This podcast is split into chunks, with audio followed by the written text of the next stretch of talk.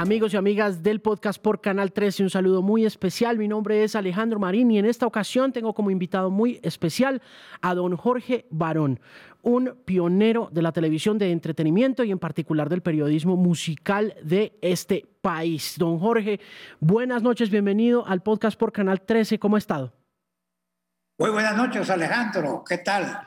Qué gusto estar en su programa. Es un gusto tenerlo aquí luego de haber estado conectado durante las pasadas semanas a las repeticiones del show de las estrellas que me tienen asombrado y que fueron las razones por las cuales quise buscarlo y conversar con usted un rato porque en realidad me asombra la cantidad de gente que ha pasado por ese programa y que jugó un papel tan importante en mi juventud y en la juventud de muchísima gente. ¿Usted cómo ha estado? Muy bien, afortunadamente, pues este es un programa temporal que estamos haciendo a raíz de la pandemia. Nosotros adelantamos con el Show de las Estrellas una gira nacional a lo largo y ancho de la geografía colombiana, llevando un mensaje de alegría, de solidaridad, de compañía a todos los rincones de la patria. Pero el tema de la pandemia nos obligó a esperar un poquito, no podemos hacer espectáculos masivos en las distintas regiones. Entonces creamos este programa, Momentos de Oro, del Show de las Estrellas, y recogemos algunos momentos de lo que ha sido este Show de las Estrellas a lo largo de 52 años que llevamos al aire. Y aquí hemos presentado, pues, algunos de los artistas internacionales que han participado en nuestro programa con gran éxito, porque de verdad la acogida ha sido extraordinaria. Óigame, don Jorge, volviendo al tema de esa transmisión que ha venido haciendo usted desde diferentes lugares de Colombia, quiero preguntarle por el momento en que se decide usted a meterse en la televisión en vivo o en la producción de espectáculos en vivo, porque es que yo creo que una cosa era la televisión de entretenimiento y otra muy distinta era producir televisión ya con tarima, con sonido, con público. Cuénteme un poco esa aventura. Efectivamente, el show de las estrellas a lo largo de estos 52 años ha tenido varias etapas. La primera, donde yo realizaba el programa eh, disfrazado eh, de diferentes personajes de la vida nacional, debido a que no eh, tenía vestuario, solamente tenía un vestido que era el mismo que utilicé para ir a la universidad. En esos seis meses que pude estar en la universidad, porque luego pues me tocó retirarme y dedicarme a lo único que sabía, que era la radio y posteriormente la televisión. Entonces, eh, para poder presentar y suplir el programa del vestuario, yo me disfrazaba. Salía algunas veces como chef de cocina, otras como bombero, otras como portero. Y así, de esa forma, podía presentar a los artistas. Fue la primera etapa del show de las estrellas. Luego pude comprar un smoking. Alberto Garda, un famoso cantante argentino, me lo vendió en 200 pesos y ya pude salir con mi smoking a presentar el show de las estrellas con la Orquesta de las Estrellas dirigida por el maestro Manuel J. Bernal, con los arreglos y participación también de Francisco Pacho Zapata, el maestro Jaime Llano González y los integrantes, muchos de los maestros de la Orquesta Sinfónica de Colombia y la Filarmónica de Bogotá. Ellos acompañaban a los artistas colombianos quienes interpretaban los temas de moda de la semana. Posteriormente realizamos el programa con artistas internacionales. Invitábamos a todas las figuras de la canción hispanoamericana y los presentábamos en el show de las estrellas. Venían única y exclusivamente a realizar nuestro programa de televisión porque en aquella época pues no existía ni el satélite, ni existían los videos, es decir, que un artista se daba a conocer a través de los discos y de la radio, pero el público no conocía su rostro. Para que los pudieran conocer de esa manera, tenían que venir al show de las estrellas. Teníamos con nuestros amigos de México, Raúl Velasco, con nuestro amigo de Venezuela, Salvador Bendayán, quienes realizaban programas similares al mío, eh, Sábado Sensacional en Venezuela y siempre el Domingo en México. Y entonces hacíamos esa correría y costeábamos eh, los gastos de los artistas y así, de esa manera, y con la ayuda de las disqueras, pues nos salía económico y de esta manera podíamos traer esas primicias a todos los televidentes del país. Es más o menos lo que está viendo la gente actualmente. Los comienzos en las carreras artísticas de todas estas figuras, de Rafael, de Julio Iglesias, de Rocío Durcal, de, bueno, de, Basilio, de, Basilio, de Village People, eh, Mecano, Chayán. Bueno, todos, todos realmente pasaron por el show de las estrellas. Entonces, a raíz de la pandemia, como lo decía anteriormente, pues decidimos hacer este tipo de especiales utilizando algunos de los personajes que presentaban al comienzo del show de las estrellas, como el portero, que es Jorgito, que me acompaña en el set, eh, dando la bienvenida a estos artistas, haciendo la introducción de los artistas que presentamos eh, en este programa del show de las estrellas, Momentos de Oro. Don Jorge, ¿usted en qué emisora empezó? Yo comencé en Ibagué, en la emisora La Voz del Nevado, oficiando de transmisorista, de operador de sonido y de locutor. Y hacía el turno del bombillo, de 12 de la noche a 6 de la mañana. Recuerdo la primera canción que presenté, se llama La Malagueña, y la interpretaba Miguel Aceves Mejía. Las 12 de la noche y un minuto, y aquí, en emisora La Voz del Nevado de Ibagué, canta Miguel Aceves Mejía. La Malagueña. Esa fue la introducción de la primera canción que presenté hace casi 60 años en La Voz del Nevado de Ibagué, cuando prácticamente iniciaba mi carrera en los medios de comunicación. Óigame, don Jorge, pero ¿y hacía todas esas cosas al tiempo o empezó siendo una cosa y terminó siendo anunciante de, de discos? Todas al tiempo. En esa época las emisoras no son como ahora. Esta estación pues operaba desde los transmisores. Ya luego pasé a Ondas de Ibagué, donde únicamente oficiaba como locutor e inicié mi carrera como jockey. Tenía mis programas de lanzadiscos. Uno de ellos se llamaba Buenas noches, juventud. Y eso era la sensación en Ibagué. La estación pues no tenía los discos de moda, pero mis compañeros de colegio sí tenían acceso a Bogotá y ellos llevaban eh, sus grabaciones, llevaban sus discos de Polanca, de Elvis Presley, los cantantes de moda de la época me los prestaban y de esa manera podía hacer esos programas muy juveniles y que tanto impactaron en la radio ibaguereña. Don Jorge, ¿todo esto fue en amplitud modulada o en frecuencia modulada?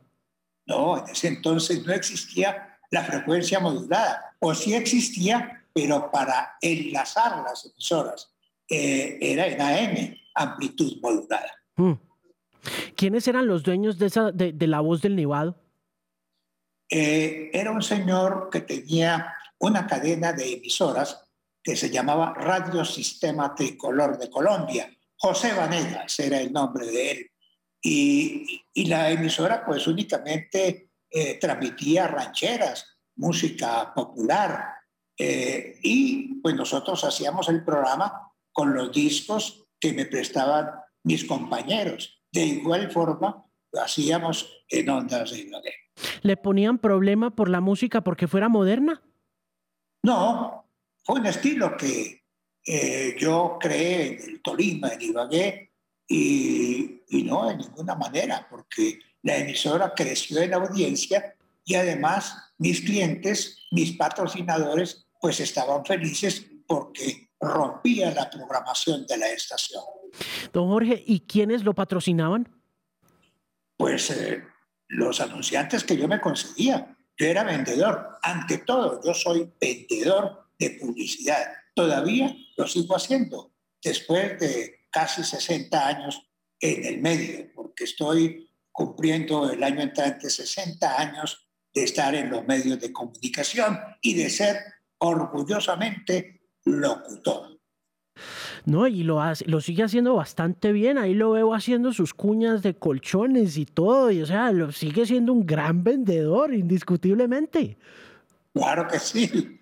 Eso, eso tiene que funcionar porque de otra manera no, no hubiéramos permanecido por tanto tiempo al aire, tanto en la radio como en la televisión. Oiga, don Jorge, yo creo que si hubiera más profesionales como usted en los medios de comunicación que entendieran el valor de la comercialización de productos de entretenimiento, las cosas estarían un poquito mejor. ¿Usted no cree?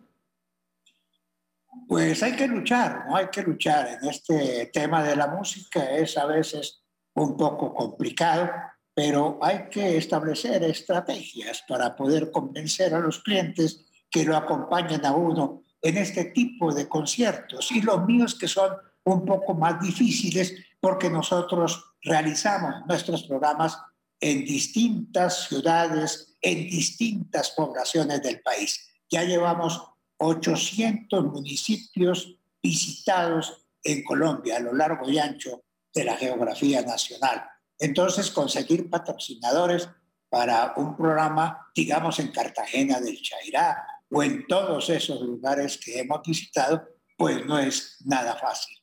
También el Show de las Estrellas ha visitado ciudades en el exterior. Hemos ido, por ejemplo, a Londres con artistas colombianos, a Madrid, España. También hemos hecho el programa en Roma. Estuvimos en Venezuela, cinco veces en México, también en el Madison Square Garden de la ciudad de Nueva York, en Buenos Aires, Argentina.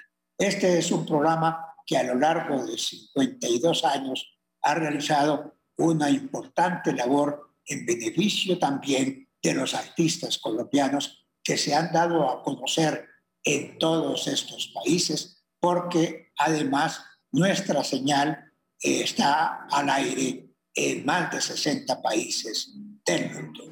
Don Jorge, ¿en qué momento saltó usted de la radio a la televisión? Bueno, yo trabajaba inicialmente en eh, La Voz, del, La Voz de Colombia.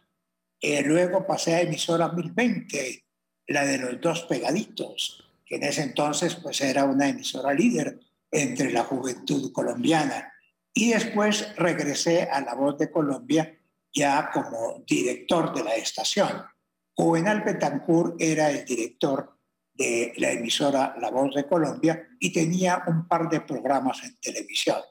Uno se llamaba Noches de Colombia, que animaba Otto Grafenstein, y otro Cocina de Primera con Segundo, que presentaba el chef Segundo Cabezas. En alguna oportunidad, Segundo Cabezas faltó al programa y don Juvenal, que era el gerente de La Voz de Colombia, me pidió que si podía presentarle el programa y si sabía algo de cocina. Yo levanté la mano y le dije, claro, don Juvenal, yo soy experto en cocina. Realmente no tenía ni, ni idea de cocinar, pero no podía perder esa oportunidad de llegar a la pantalla chica. Entonces me fui, hice la presentación del programa, a don Juvenal le gustó y desde ese entonces comencé a hacer la presentación del programa con el chef segundo.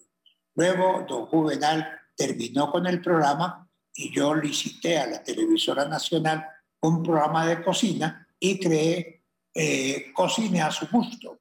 Y a la presentación del programa, para que prepararan las recetas, invitaba a los cocineros más importantes de los restaurantes y hoteles de Bogotá. El primero en invitar a ese programa fue el chef del Hotel Tequendama. y además llevaba al espectáculo que presentara el restaurante invitado.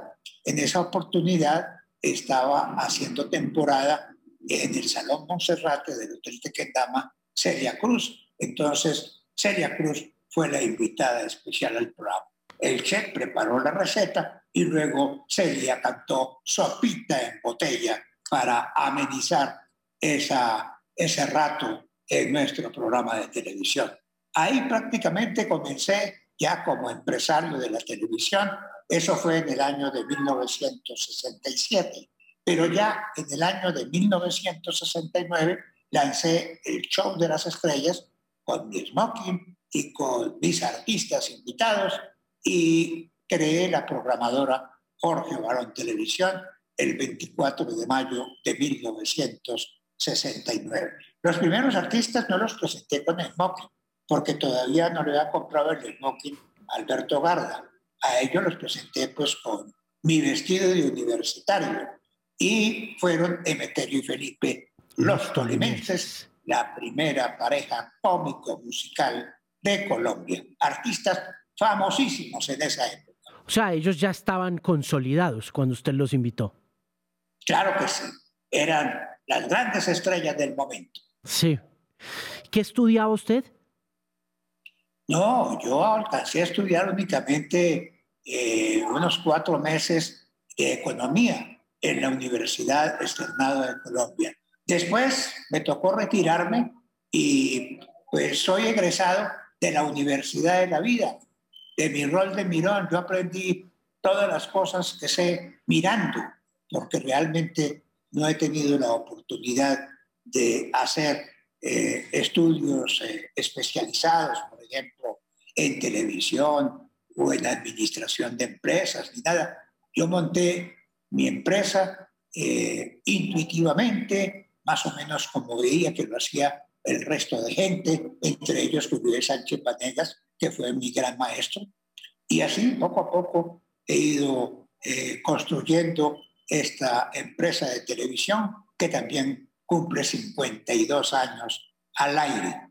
La Universidad Gran Colombia eh, me otorgó eh, el título honoris causa en administración de empresas justamente por, por haber logrado eh, por tanto tiempo haber consolidado una empresa de televisión sin haber pasado por un aula universitaria.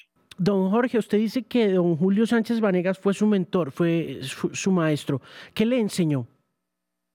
No, don Julio Sánchez Vanegas, por Dios, él me enseñó a cómo poder uno manejar los recursos, a cómo moverse en este medio de la televisión con seriedad, con honestidad, siendo una persona eh, demasiado rigurosa en cada uno de los actos que uno se proponga en el medio, eh, siendo una persona dedicada a su trabajo, eh, la excelencia en cada uno de los productos que uno presenta al público, el respeto por el televidente.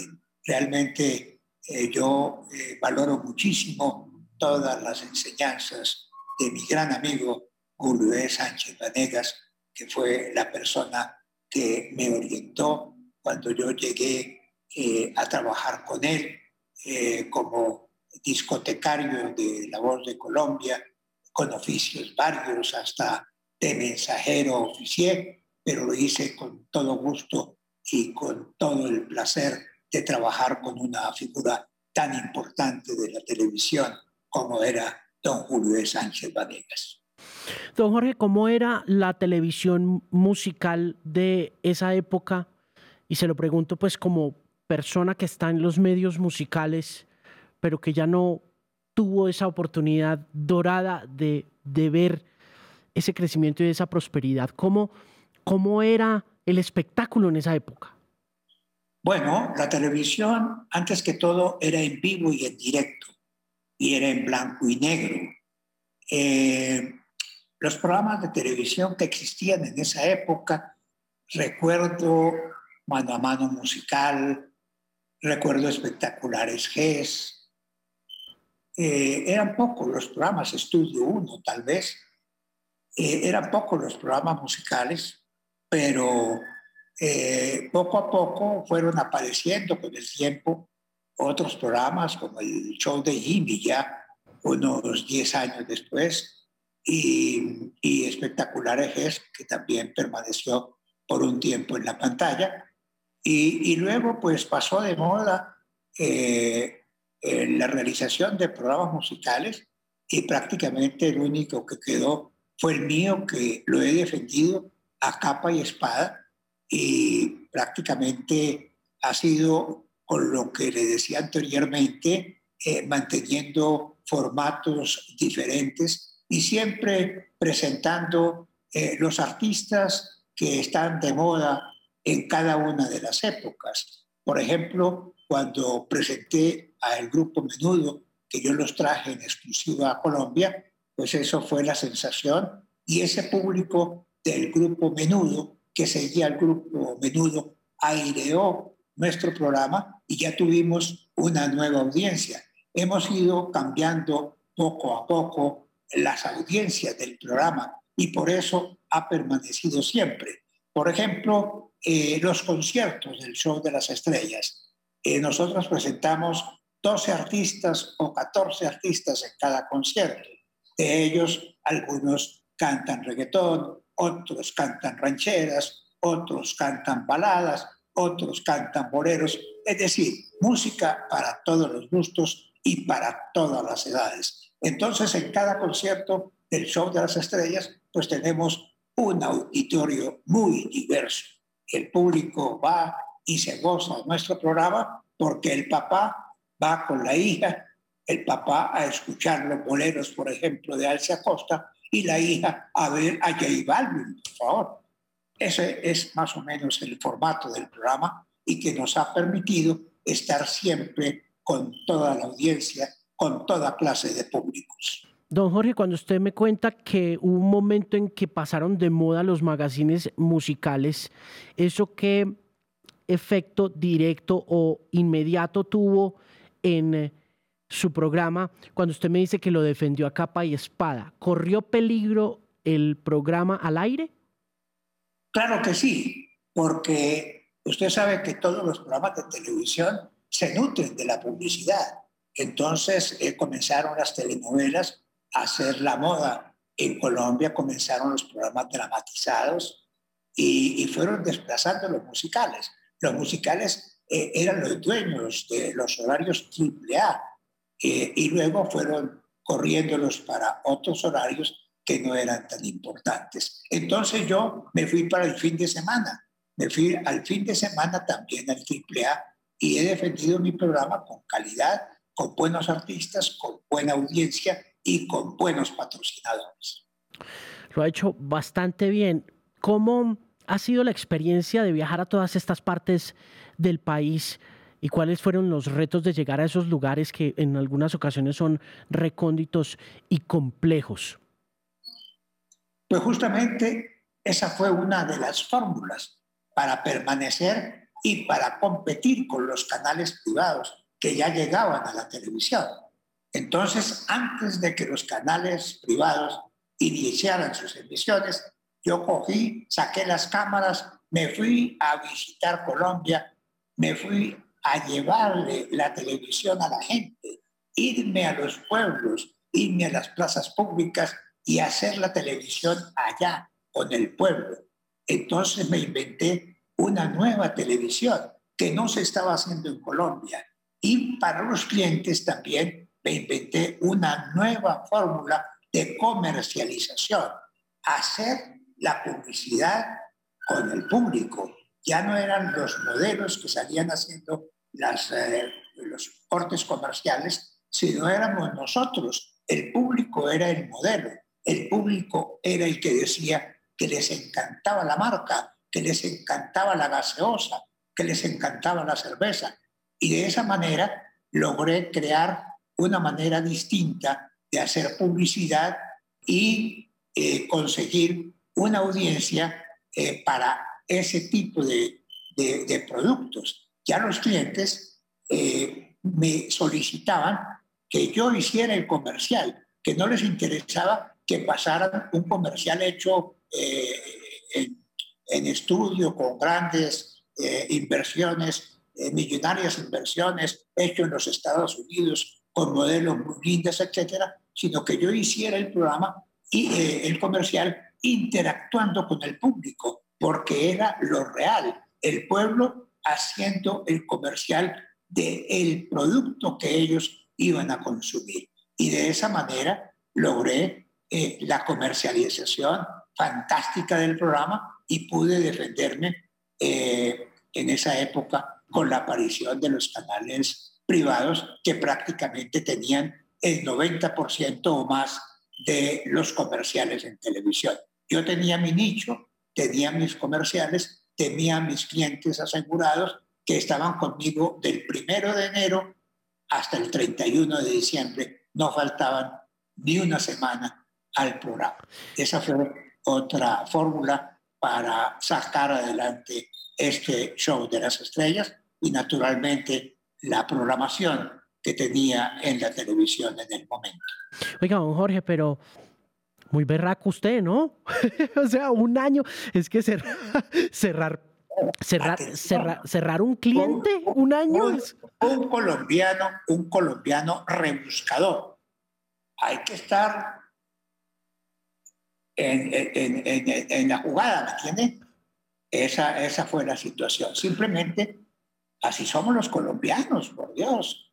Los colombianos somos personas eh, echadas para adelante, no nos queda grande nada. Siempre adelante, trabajando y luchando y fijando metas o objetivos en la vida.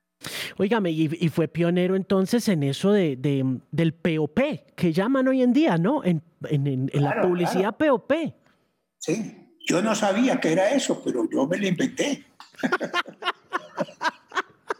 Después fue que me di cuenta que, bueno, lanzaron ya ahora lo hace todo el mundo, pero en esa época que yo comencé, eh, nadie, a nadie le había dado por, por, hacerlo. Yo lo hice por necesidad, porque necesitaba eh, que el programa eh, siguiera al aire y, y, defenderme de la competencia tan brava que, que llegaba, ¿no? Oiga, don Jorge, ¿alguna vez se imaginó haciendo otra cosa? pues inicialmente yo pensé cuando estaba muy pequeño, yo pensé que eh, mi futuro iba a ser en la diplomacia. Yo quería ser embajador. Y ahí se debe que yo hice en la televisión por muchos años un programa que se llamaba Embajadores de la Música Colombiana. Eh, porque cuando me vine a Bogotá quise estudiar diplomacia para ser embajador. Eh, pero como no pude ser embajador, pues inventé embajadores de la música colombiana y he sido un embajador de la música colombiana reconocido, no solamente por el público, por la gente en el exterior, por las autoridades internacionales, como el alcalde de Nueva York que me entregó las llaves de la ciudad. ¿Cuál alcalde? Eh, ¿Giuliani? El, el, alcalde de Nueva York, Edward Koch, me entregó las llaves de la ciudad ah. como embajador de la música colombiana. Y así la Cancillería también me otorgó eh, un reconocimiento, el máximo trofeo, la Orden de San Carlos, como embajador de la música colombiana. Y en el exterior me identifican así. Llegó Jorge Barón, el embajador de la música colombiana, y siempre me dicen, señor embajador, y a mí me emociona muchísimo. Así es que yo no fui embajador de carrera, pero fui embajador de la música colombiana. ¿Cómo le parece, mi querido Sí, sí, mire, em, me parece todo asombroso, pero le quería preguntar como para cerrar ahí esa historia de por qué, por qué no fue embajador. Porque eh, usted dice, es decir, lo es hoy en día, eh, ah, eh, pero ¿por qué no persiguió la carrera diplomática? Hombre, porque no tenía plata. Entonces, no pude hacerlo, pero, pero después, ya cuando estaba acomodado, pues eh, ya era embajador, embajador de la música colombiana, y ya estoy en lo mío, que es esto, mire, acabo de salir de mi programa de radio para atender esta entrevista, entonces estoy feliz en los medios de comunicación, dichoso con lo que hago, con mi programa El Show de las Estrellas, viajando por toda Colombia, eh, recorriendo el país, eh, encontrándome cada semana con un público fantástico que disfruta de nuestro espectáculo, haciendo una labor patriótica, porque nosotros llevamos el programa a lugares donde no hace presencia ni siquiera el Estado. Ahí estamos nosotros con nuestra bandera de Colombia y con nuestra música colombiana. Nos ha tocado eh, transitar por vías eh, muy difíciles porque eh, hemos tenido que enfrentar situaciones complicadas de orden público, pero por fortuna los grupos insurgentes han respetado nuestra labor y nunca hemos tenido ninguna dificultad para llevar esta fiesta popular a la localidad eh, que nosotros deseamos visitar con el show de las estrellas. Don Jorge, ¿cómo han sorteado eso en este país tan convulsionado y violento de, a, a partir de esa consigna de paz a través del entretenimiento y de la música? ¿Cómo lo han logrado? ¿Cómo lo ha logrado? Por la neutralidad nuestra. Nosotros vamos por el camino del centro. No pertenecemos a ningún partido político. No nos anima otro propósito que el de llevar felicidad, alegría a nuestro pueblo. Y eso lo ha entendido la insurgencia y lo ha respetado.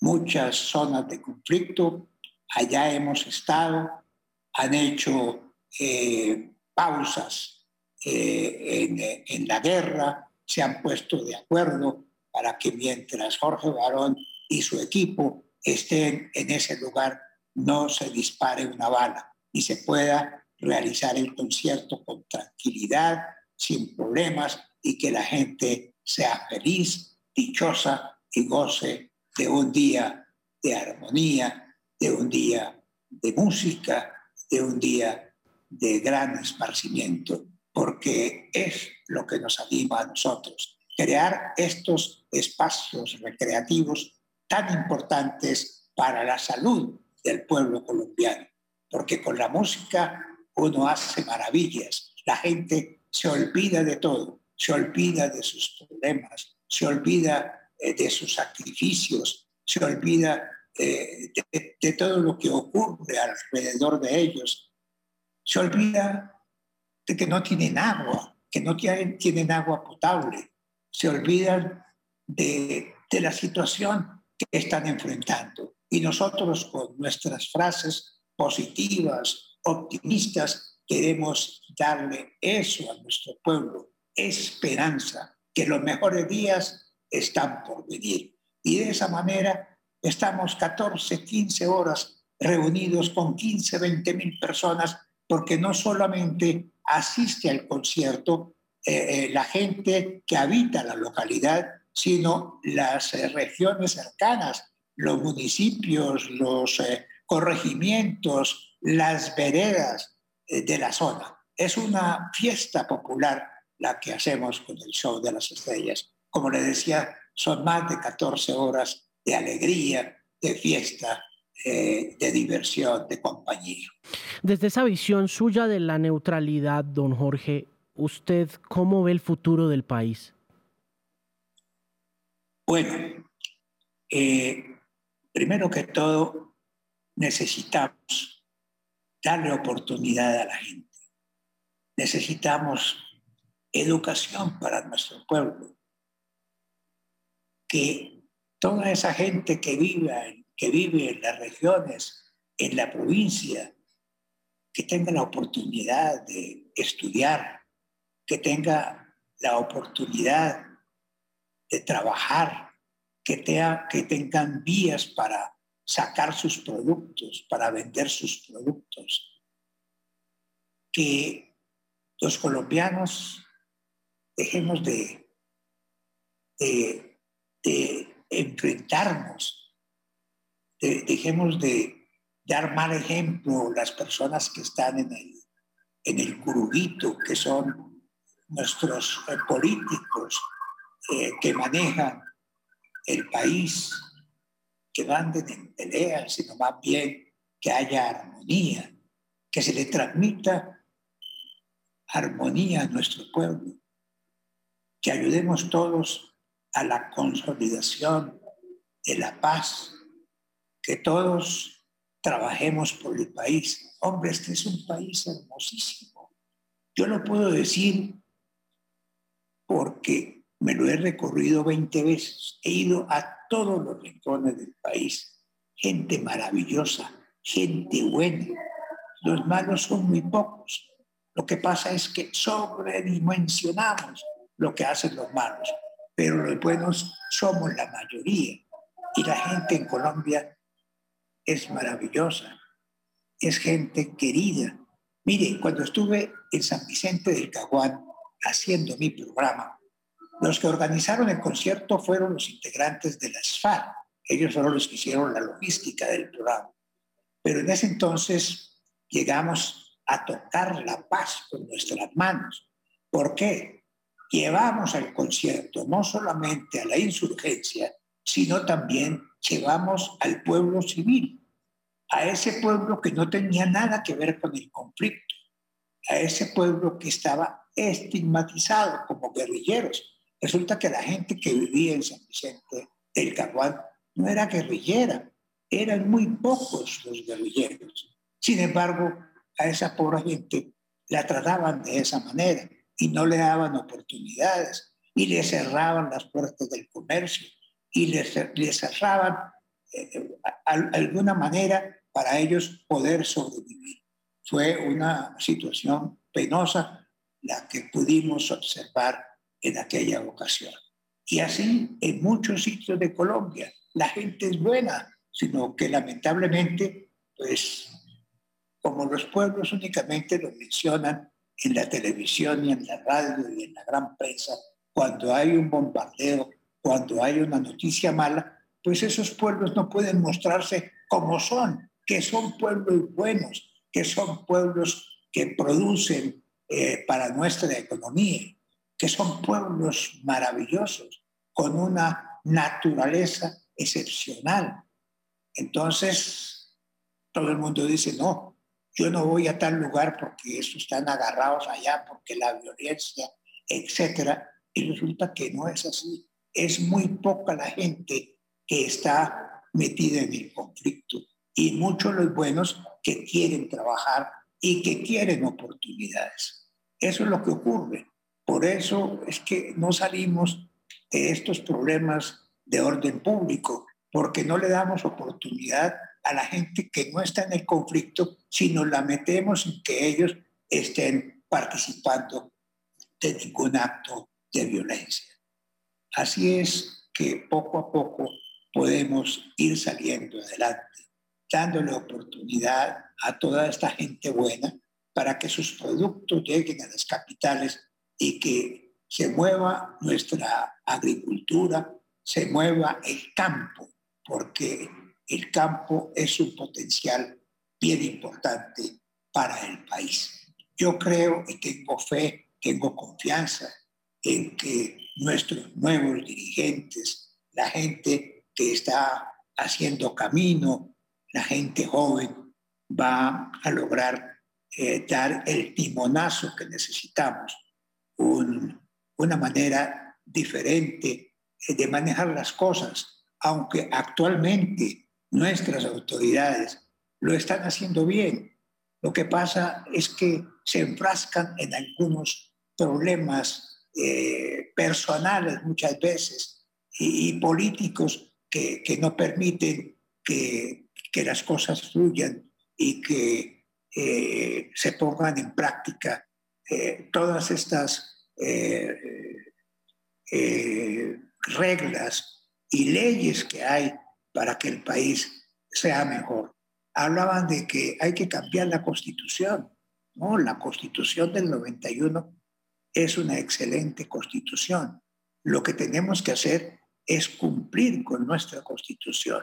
Si cumplimos con la constitución, vamos a ser mejores ciudadanos y este va a ser un mejor país.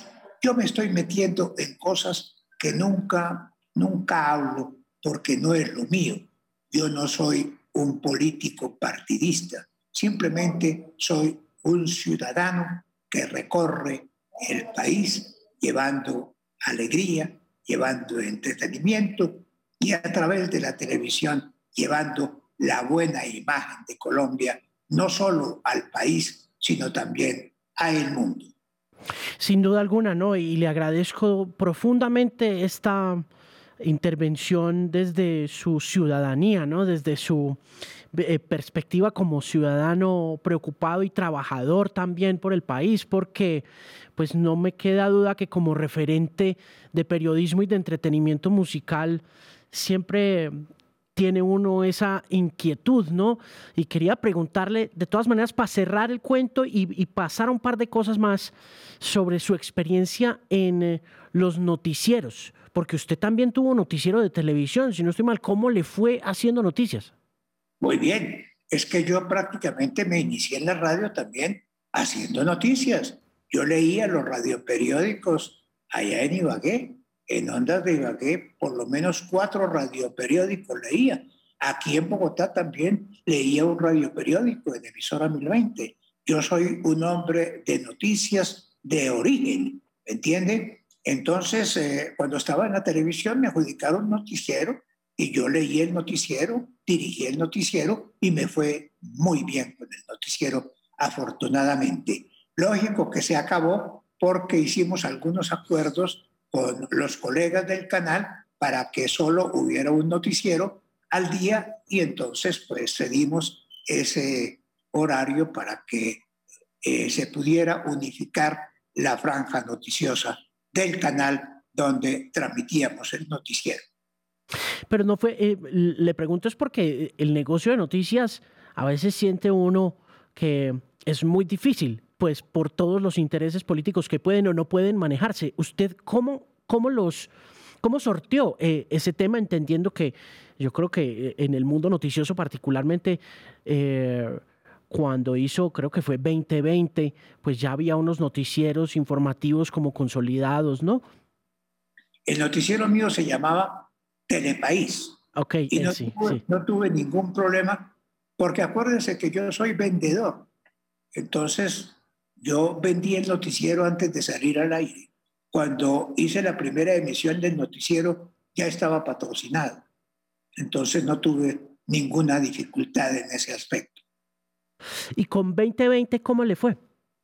Muy bien. Oh, ese fue un programa triunfador también. Era un magazine donde hablábamos, mezclábamos la farándula con la política y eso nos resultó fantástico. La gente lo aceptó y tuvo una gran audiencia. Eh, ese programa era líder de la franja de las 10 y 30 de la noche. Sí, claro, yo me acuerdo, yo lo veía, yo veía ese programa juicioso. Eh, venga, le pregunto por embajadores de la música colombiana, don Jorge, eh, y sobre la comercialización de embajadores de la música colombiana. A veces uno siente que um, la música colombiana no, le, no vende tanto. Publicitariamente hablando, que es muy difícil vender cuñas o publicidad con base en eh, un repertorio exclusivamente colombiano. ¿Usted qué estrategia utilizó o cómo funcionó Embajadores de la Música Colombiana desde lo comercial? Usted está hablando con un vendedor. También hicimos nuestras estrategias. Realizábamos el programa en distintas ciudades del país, utilizando los sitios turísticos como marco a las canciones de nuestros artistas. Y naturalmente comercializábamos con eh, los comerciantes y los industriales de la región comerciales para ese programa. Y también con patrocinadores nacionales. Y de esa manera, Embajadores de la Música Colombiana por mucho tiempo estuvo al aire, no solamente en Colombia, sino también internacionalmente. Nuestro programa fue uno de los espacios que inauguró la cadena, la Spanish International Network, la cadena SIN de los Estados Unidos, que inicialmente contaba con 17 estaciones de televisión en español y al final con 400 estaciones. Esa cadena SIN fue la pionera de la televisión en español en los Estados Unidos. Luego la compraron los señores de Univision. Es decir, que SIN es hoy Univision. Ahí estuvimos por muchos años con embajadores de la música colombiana. Y también al comienzo de Univision estuvimos al aire con nuestro programa de música colombiana. Oiga, don Jorge, en el show de las estrellas, ¿cuál fue ese artista de anglo que usted recuerde más importante que haya tenido en ese set? Bueno, artista, varios artistas norteamericanos tuvimos en este momento, no lo recuerdo muy bien, pero hace un rato me habló usted de Village People eh, y varios, varios artistas estuvieron en nuestro programa de televisión, pues que cantaban sus canciones también en español. ¿Hubo algún artista que haya intentado conseguir de repertorio mm, en inglés o norteamericano o británico que le haya dicho que no? ¿O que, no le, o que le haya costado mucho o que le costara mucho dinero y no, no podía traerlo? No, nunca invitamos artistas que no pudiéramos traer, sino yo siempre he sido muy metódico en ese aspecto. Yo contrato a los artistas que les pueda pagar y que tenga el, presupuesto para ello. De lo contrario, pues no me animo a, a invitarlo porque ¿para qué? Es decir, ahora, por ejemplo, hay artistas que comenzaron sus carreras en mi programa de televisión, pero están volando muy alto. Ya quisiera tenerlos conmigo aquí en el programa como hace 30 o 20 años, pero pues ya no lo puedo hacer porque tienen sus managers y y los costos son bastante elevados. Pero desde aquí lo sigo aplaudiendo, lo sigo queriendo y me sigo eh, regocijando con sus éxitos, porque ahí está mi granito de arena, que ese es nuestro compromiso con el país, dar oportunidad a ese talento colombiano que, fíjese usted, cómo ha ido poco a poco conquistando el mundo. ¿Hay algún artista puntual que usted mire en las grabaciones y en el archivo y ve ahora súper lejos, consagrado, consolidado y diga, esta persona estuvo primero aquí y yo fui el primero en traer a alguien acá?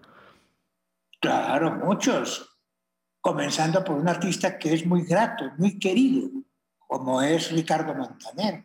Él comenzó con nosotros en el Show de las Estrellas y es una persona que permanentemente está hablando de lo que significó para él el show de las estrellas. Son muchos los artistas que han comenzado. El caso de Shakira, el caso de J Balvin. Bueno, tantos y tantos artistas que arrancaron sus carreras aquí en nuestro programa de televisión. Don Jorge, ¿cómo le apostaba usted a un nuevo talento? ¿Cómo lo escogía? ¿Cómo decía sí o no?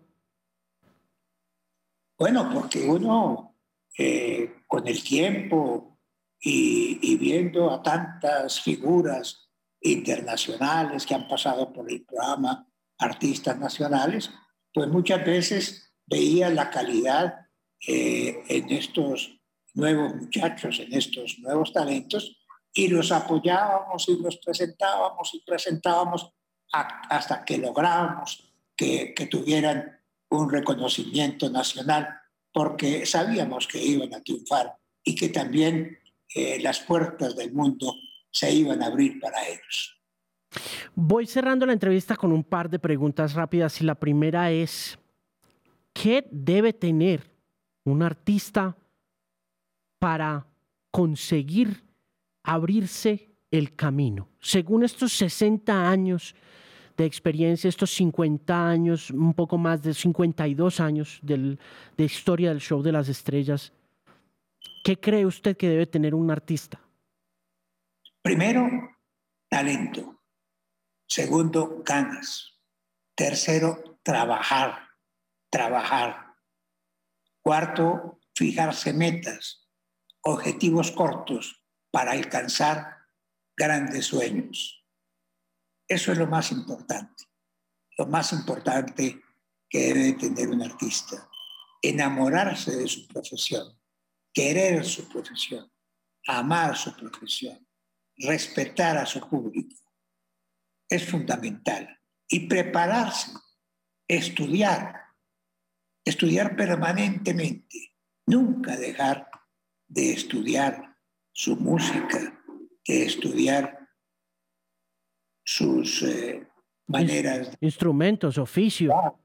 Si es posible tocar guitarra, piano, hacer ballet, actuar.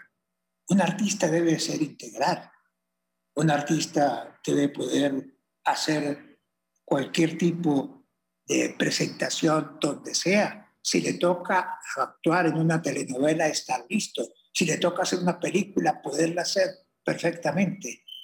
Eso es bien importante. Prepararse eh, es fundamental para cualquier artista, en todas las facetas del arte, ¿no? Eh, el baile, la coreografía, todas esas cosas son tan importantes como aprender a ejecutar el instrumento y naturalmente cultivar la voz para que siempre permanezca intacta, ya sea a los 20 años, como a los 40, como a los 60. Óigame, don Jorge, eh, seguramente esto ya se lo han preguntado muchas veces en ocasiones anteriores, pero pues yo nunca he conocido la respuesta y quiero saber dónde nació la patadita de la buena suerte. Bueno, la patadita de la buena suerte es importada. Esa me la regaló mi amigo Raúl Velasco cuando fui a México a lanzar el libro Mis primeros 40 años. Entonces Raúl, pues como nosotros éramos socios en la programación que antes le comentaba, que hacíamos los programas para México, para Venezuela y para acá, para Colombia.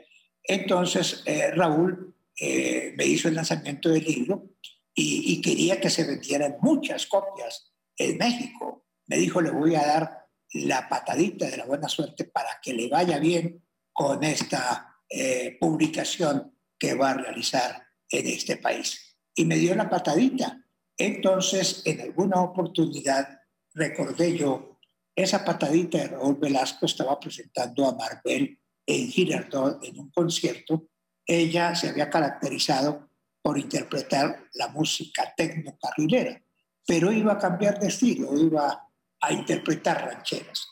Estaba un poco nerviosa, había asistido al camerino el arzobispo de Girardot. Yo le solicité que le diera la bendición porque ella estaba un poco nerviosa, iba a dejar a consideración del público una nueva producción con un estilo diferente. El arzobispo le dio la bendición, subimos a tarima, el público estaba un poco frío, ella también estaba muy nerviosa y se me ocurrió lo de Raúl Velasco. Y recordé a mi amigo Raúl que en paz descanse y dije, le voy a dar la patadita de la buena suerte a Marbella a ver qué pasa. Le di la patadita de la buena suerte y yo, Dios, la gente reaccionó de una manera positiva, fantástica, y la muchacha también se creció y comenzó a cantar con unas ganas que no, no la había visto, sino cuando cantaba Tecno Carrilera, y las cosas resultaron maravillosas. Entonces funcionó muy bien la patadita. Yo no lo iba a sacar al aire, iba a sacar la patadita, pero los muchachos de producción, los camarógrafos, todos me dijeron, no, que fue una cosa simpática y además la gente reaccionó positivamente. Y se volvió un éxito. Y eso, y desde entonces todos los artistas me piden la patadita, eh, en la calle me piden la patadita, en el aeropuerto, en el centro comercial. Un periodista sacó una editorial criticándome y diciendo cómo es que Jorge Barón le da una patadita a una dama. Eso no se hace, eso es falta de respeto. Entonces yo dije, tiene toda la razón el crítico.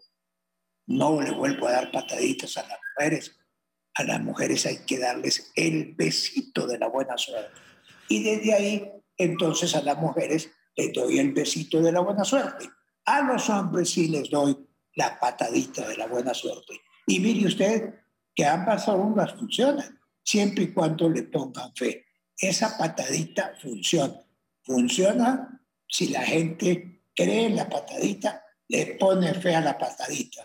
Por ejemplo, a mi amigo Marín, le voy a dar desde aquí la patadita de la buena suerte. Si usted le pone fe, por Dios, va más adelante a ser la gran figura de cualquiera de los canales privados de nuestra televisión. Aunque allá está muy bien, está muy bien en TV13, es un excelente canal, pero con la patadita las cosas van a ser a otro nivel. Mi querido Alejandro, perdón, es que me confundo. Alejandro. Alejandro Marín, sí señor, no, pues ya con patadita de buena suerte yo me doy por bien servido. Más, Alejandro es un gran hombre de la radio, es un gran eh, de los hombres que hacen la radio juvenil en nuestro programa. Eh, yo no sé si estuve en 88.9, en el Zoológico de la Mañana o en Radioactiva, en todas estas emisoras juveniles tan exitosas en nuestro país, Alejandro. Claro que sí, claro que sí. Muchos Alejandros importantes, Villalobos, Alejandro Nieto. Y espero pues ahorita ser yo uno de ellos con la patadita de la buena suerte suya. Don Jorge, muchísimas gracias. Bueno, a ver, entonces Alejandro, póngale cuidado. Volteese un poquito, Alejandro. Volteese un poquito. Ok. Listo. Un Ok. Entonces, póngale fe, Alejandro. Póngale fe. Eso. Eh, ¿Quiere la patadita fuerte o suave? Fuerte, fuerte, está bien. Fuerte, fuerte. Le voy a dar la patadita fuerte. ¿Hay alguien que haga un conteo allá en el estudio? Sí, claro, aquí, están los muchachos. Entonces los muchachos del estudio eh, van a hacer el conteo porque le vamos a dar fuerte la patadita a Alejandro. Alejandro preparado. No se va a quejar. Va a ser fuerte, va a ser fuerte para que llegue muy lejos Alejandro. Muchas gracias. Preparados en segundos, preparados en segundos. A la patadita de la buena suerte para Alejandro Marín. Conteo regresivo cuatro. A ver, digan allá tres. Dos, uno. Ahí va. La patadita de la buena suerte para Alejandro Marín. Ahí le di fuerte Alejandro la patadita porque así usted lo solicitó, pero es con mucho cariño y respeto, Alejandro. Y felicitaciones también por esa extraordinaria labor que usted realiza a través de sus programas, de este programa de TV13 y de sus programas de radio que son muy sintonizados por la juventud colombiana.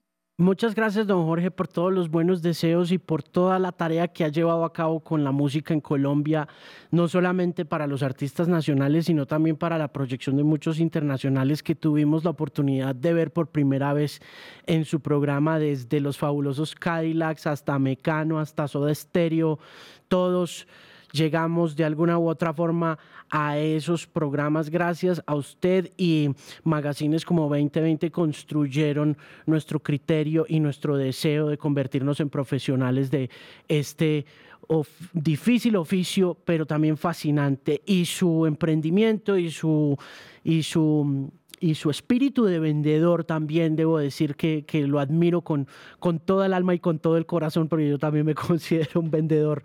Entonces, de nuevo, muchas gracias por aceptar la invitación de estar aquí con Canal 13, con el podcast. Y mm, no me queda sino preguntarle si ya sabe qué va a haber el próximo, el próximo sábado en la repetición, si hay algún programa que debamos estar esperando o, si, o, cómo va a funcionar en los próximos meses. Claro, Alejandro, sí, ya tenemos la programación para el próximo sábado, pero quiero que le quitemos la, la palabra repetición porque prácticamente esta no es una repetición, porque la mayoría del público que está viendo el programa nunca lo ha visto. Es original, porque nunca, nunca lo habían visto. Entonces, el próximo sábado vamos a tener a, mm, al grupo, el que, el que canta Vuela, Vuela, ¿cómo se llama? Eh, Magneto. Magneto. ¿Lo conoces, no? Magneto de México, claro, claro. México, Vuela, Vuela y esas canciones. Vamos a tener también a un grupo colombiano, a Kraken de Colombia, música rock de la ciudad de Medellín, Elkin, que lamentablemente ya falleció.